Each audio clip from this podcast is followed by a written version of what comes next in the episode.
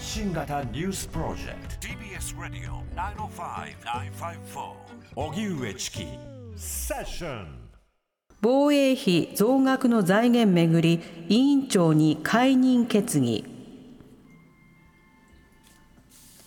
防衛費増額の財源確保のため法案の採決をめぐり立憲民主党と共産党は衆議院の塚田財務金融委員長に対する解任決議案を提出しました。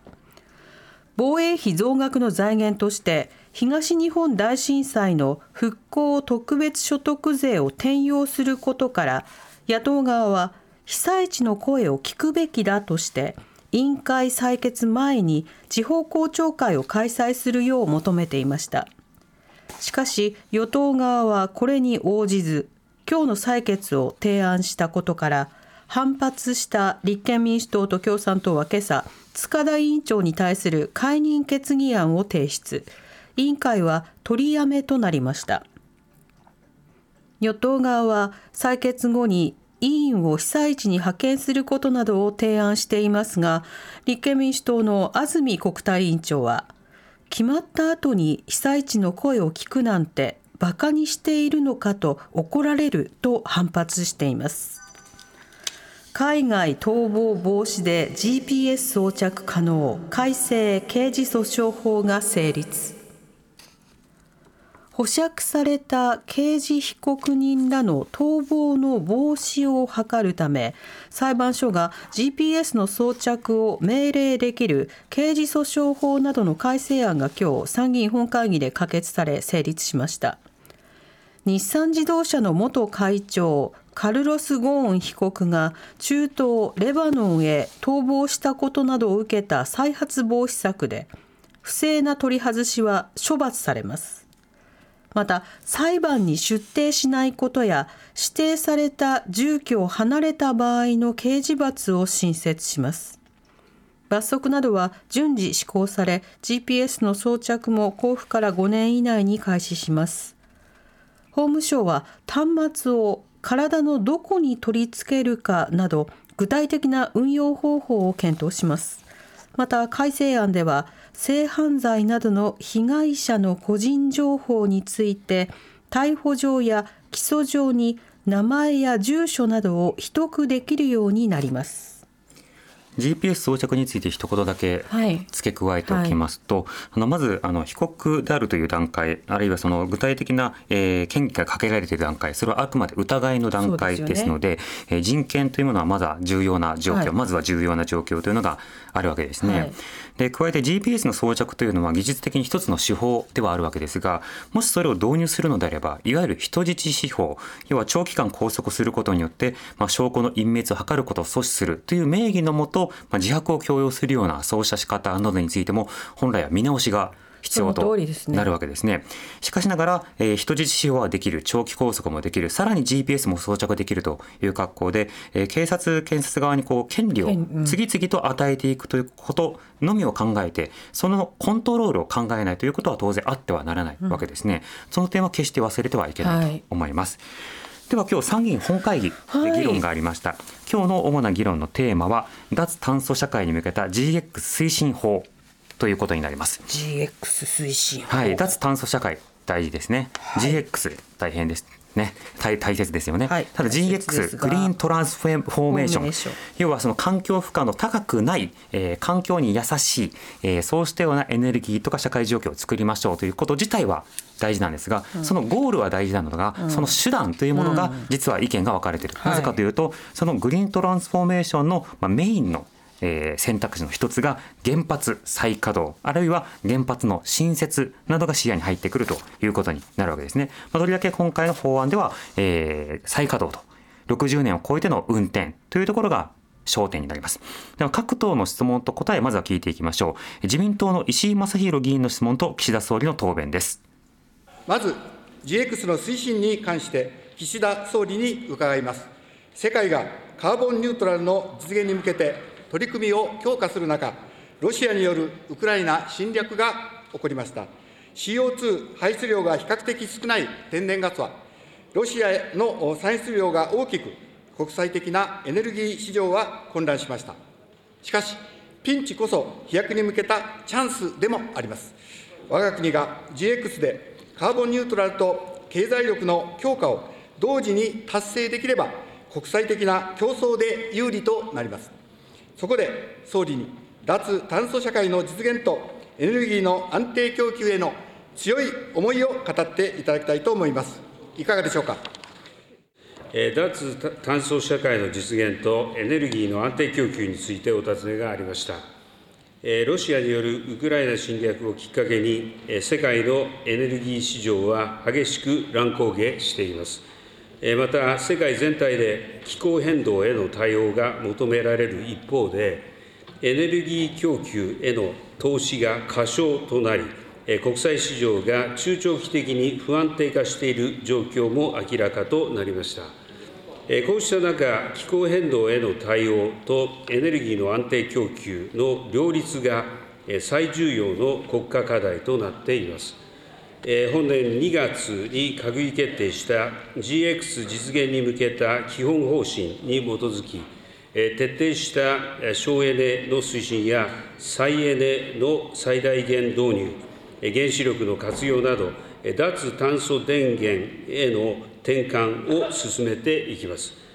同時に、成長志向型カーボンプライシング構想のもと、今後10年間で150兆円を超える GX 関連投資を実現することにより、エネルギー安定供給、脱炭素、経済成長の3つを実現してまいります。自民党の石井正弘議員と岸田総理のやり取りでした。自民党としては当然ながら政府方針に対して、ま、賛成というか、まあ、そうした自民党の方針が政府方針になっているということになるわけですね。では一方で野党の立憲民主党田島舞子議員の質問と岸田総理の答弁です。まず総理に伺います。法本案は今後の日本の原子力エネルギー政策において大きな転換点の一つともなり得る重大なものです。昨年7月に総理が原子力政策で政治決断が必要な項目の検討を指示してからわずか9か月間という極めて拙速な転換について、政治家による、専門家による原発運転延長に関する安全性の科学的技術的な議論は、量、質ともに十分なものであったとお考えになりますか？原発の運転延長に関する議論についてお尋ねがありました。原発の運転期間の定めについては、令和2年に原子力規制委員会が意見を述べるべき事柄ではないとの見解を示したことを踏まえ、利用政策の観点から新たに措置を講ずることとしたものです。ロシアによるウクライナ侵略に伴い、歴史上初の世界エネルギー危機に直面する中、エネルギーの安定供給と脱炭素の両立が喫緊の課題との認識に基づき、再エネや原子力を含め、あらゆる選択肢を確保しておけるよう、関係省庁の審議会における100回以上の議論はもちろん、私私が議長である GX 実行会議において、原子力政策の在り方を含め、5回にわたって丁寧な議論を行ってきました。規制委員会においても、高経年化した原発の安全規制について、昨年からことしにかけての4か月余りで9回にわたり、さまざまな議論を重ねたうえで、合議制の下で新たな制度案が決定されたと承知しており、政府としてはその決定を尊重いたします。その詳細については、科学的、技術的な議論が公開の形で進められていると承知をしています。いずれにせよ、独立性の高い原子力規制委員会が、科学的、技術的見地から厳格に規制を行っていく大前提には変わりはなく、その上でエネルギーの安定供給と脱炭素の両立をしっかりと得られるよう取り組んでまいります。立憲民主党田島舞子議員の質問と岸田総理の答弁でした。えー、原発再稼働ありきではないかということを立憲民主党は正すわけですが、これまでめちゃくちゃ会議してきたし、そして客観的な判断を専門家にしてもらうということもあって、えー、両立をしっかりと目指せるのだというふうに回答するという岸田総理の場面でした。ではここまでは、えー、やり取り聞いていただいたんですが、えー、基本的に、えー、政府はあのー、原発再稼働、えー、それからさまざまなものについて選択肢を排除せず進めていくんだよというようなことを答えていくので、はい、えー、各党の今度は質問部分を聞き比べていきましょう、はい。はい、えー、まずは日本維新の会の石井明議員の質問部分です。国民の原子力発電に対する信頼の確保理解と協力は不可欠であり国はそのために必要な取り組みを推進するという国の責務が法案に明記されました。一方で総理は、これまでの国会審議において、今後、原発を新増設するという基本方針を明確にしたことについて、方針の大転換ではなく、一昨年決定した第6次エネルギー基本計画でも、必要な規模を持続的に活用していくと記載しており、方針は変わっていないと答弁しております。しかし、福島第一原発の事故以来、原発の新増設建て替えを凍結してきた歴代の政権政権の方針と改めることが、改めることが必要であると思います。総理自らが決定した新増設に関わる決断について、総理の覚悟を今一度しっかりと国民に示すべきと考えますが、総理の見解をお伺いいたします。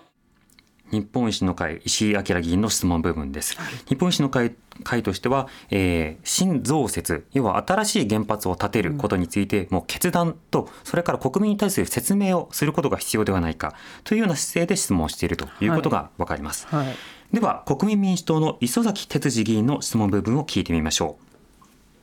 う。国民民主党は、現下の非連続なエネルギー情勢の変化を踏まえ、当面の間、安全性の確認された原子力発電所の再稼働や、次世代炉へのリプレース等を通じて、エネルギー安全保障の確保と、カーボンニュートラルの両立を図ること、そのためにも、原子力を安全かつ安定的に利用するための環境を整備する上で、原子力関連技術、国内サプライチェーンの維持・向上、人材育成等に取り組むことが重要と考えます。また、原子力発電所の高経年化を考えれば、踏まえれば、廃炉に関する人材の育成確保も同様です。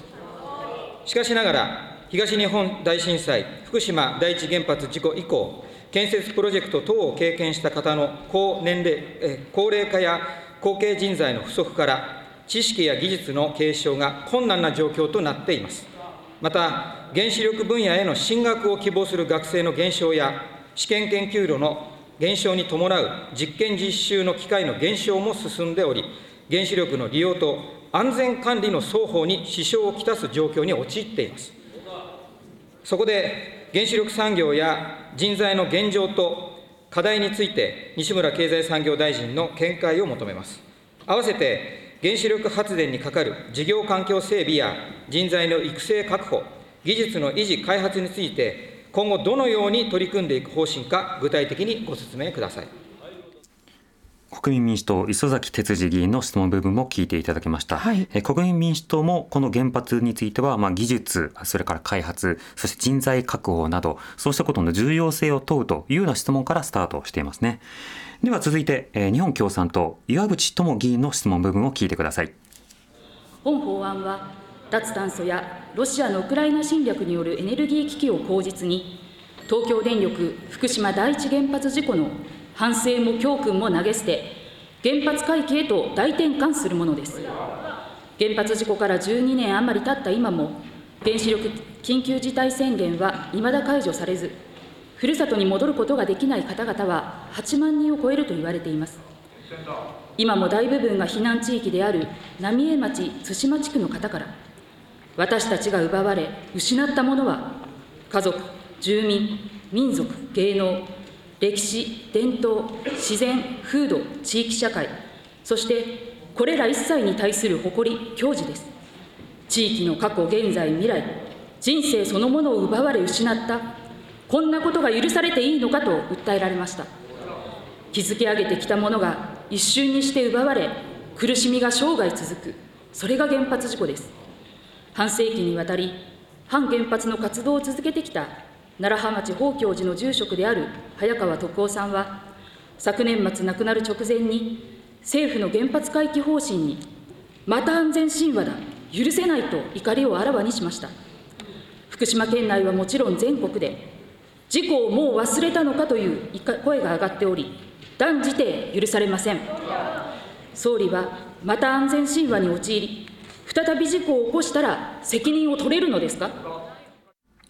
日本共産党の岩渕智議員の質問部分を聞いていただきました、はい、こうして聞き比べることによって野党の中でもこの原子力政策などに関して大きな違いがあるということが分かりますね。すねえーはっきりと、うん、日本維新の会及び国民民主党はどちらかというと原発について、まあ、積極的なスタンスから、まあ、ある種もっとしっかりとした声明を出すこと、うん、しっかりとした研究をすること、ということを与党に対して圧力をかける、はい、ということになっています。で共産党や、えー、立憲民主党などについてはむしろ、えー、懐疑的な、えー、原発の例えば事故の教訓であるとかそれから今回はですね束ね法案といって、うん、複数の法律の案を同時にまとめて提出するということになっている。そうすると一個一個議論していくよりも束ねて議論することによって審議時間がこう少なくなってしまうことや賛成の部分と反対の部分は当然含まれるんだけど